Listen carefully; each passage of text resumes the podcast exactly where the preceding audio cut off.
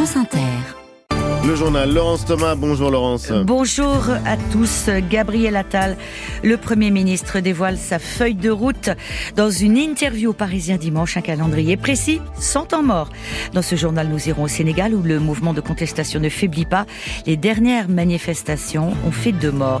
Et puis victoire euh, rassurante, il s'agit de football, victoire rassurante du Paris Saint-Germain hier soir face à Lille, à quelques jours des huitièmes de finale de la Ligue des Champions.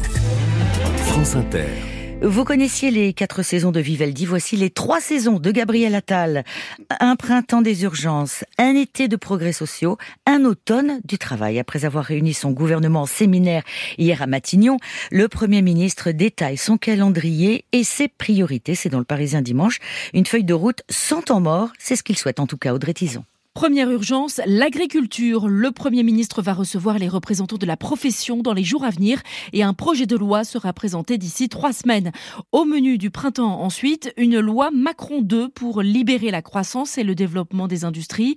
Concernant la jeunesse, des internats gratuits et des nouvelles sanctions pour les mineurs délinquants.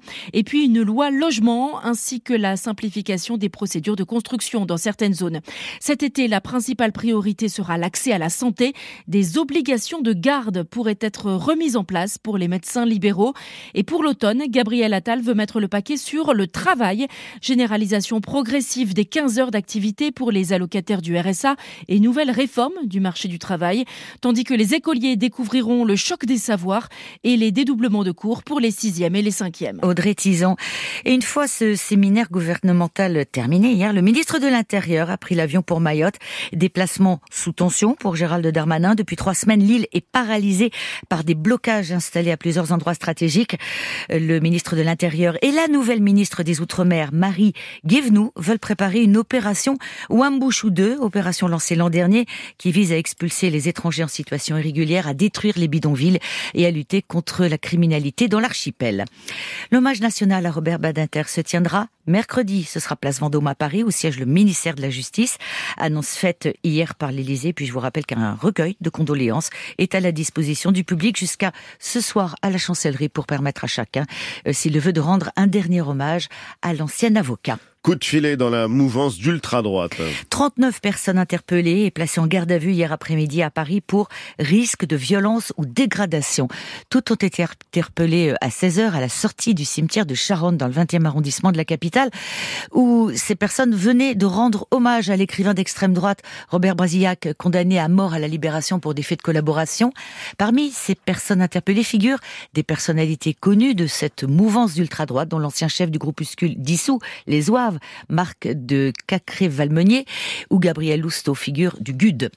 À l'étranger, le Premier ministre israélien promet aux réfugiés de Gaza de leur assurer un passage de sécurité avant l'assaut prévu sur la ville de Rafah, ville du Sud, près de la frontière égyptienne. Benjamin Netanyahou l'assure dans un entretien à la chaîne ABC qui sera diffusée ce dimanche. Une région où se sont réfugiés des centaines de milliers de personnes pour fuir la guerre. Une éventuelle offensive s'apparenterait à, je cite, une catastrophe humanitaire indescriptible. C'est ce qu'a dit hier Joseph Borrell, le chef de la diplomatie européenne. Et puis le Sénégal reste sous forte tension, secoué depuis plusieurs jours par le report controversé de l'élection présidentielle. Le pays s'enfonce chaque jour un peu plus dans la crise après la répression de manifestations au cours desquelles deux jeunes hommes ont été tués. Reportage à Dakar de William de Lessé. Un des axes de Koloban, près de la place de l'obélisque, c'est dans les environs qu'un jeune homme de 23 ans reçoit vendredi une balle dans le ventre. Il s'appelle Modou Gay. Sambandoy, commerçant du quartier, ne l'oubliera pas. C'est vrai, ça m'a tellement touché. C'est pas normal. Après une nuit à l'hôpital, le jeune homme est mort le lendemain matin, il y a 24 heures donc, des suites de ses blessures. Avec un pays comme, comme le Sénégal, là, c'est pas normal. La police, les gendarmes, tous, ils sont responsables. Tous ce sont des dictateurs. Si ce n'étaient pas des dictateurs, ils n'auraient pas fait ça. Vraiment, ça m'a choqué. On ne doit pas tuer une personne comme ça. L'indignation de Moussagnan. Il redoute un embrasement encore plus fort dans les rues.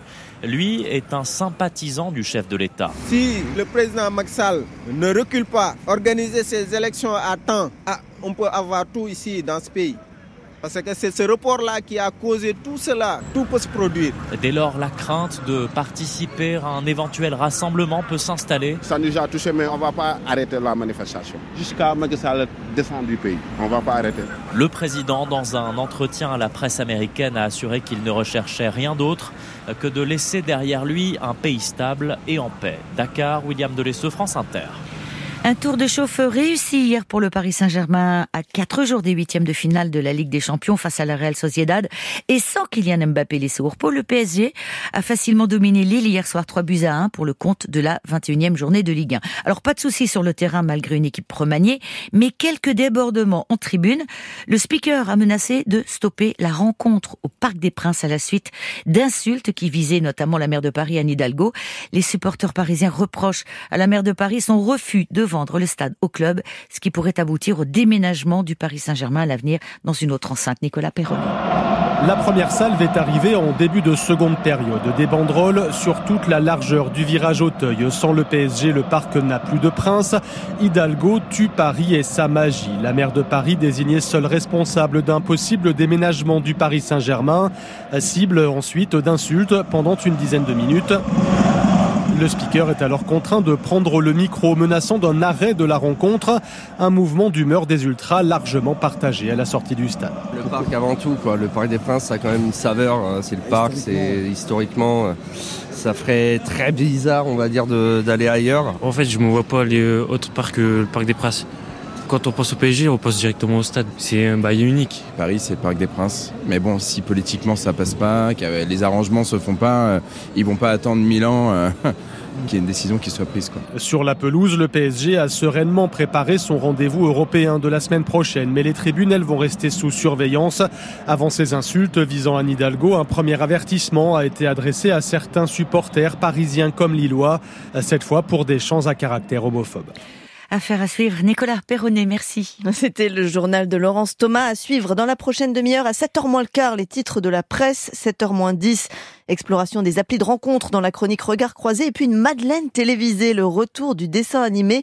Il était une fois la, la vie il était une fois dans le temps des séries.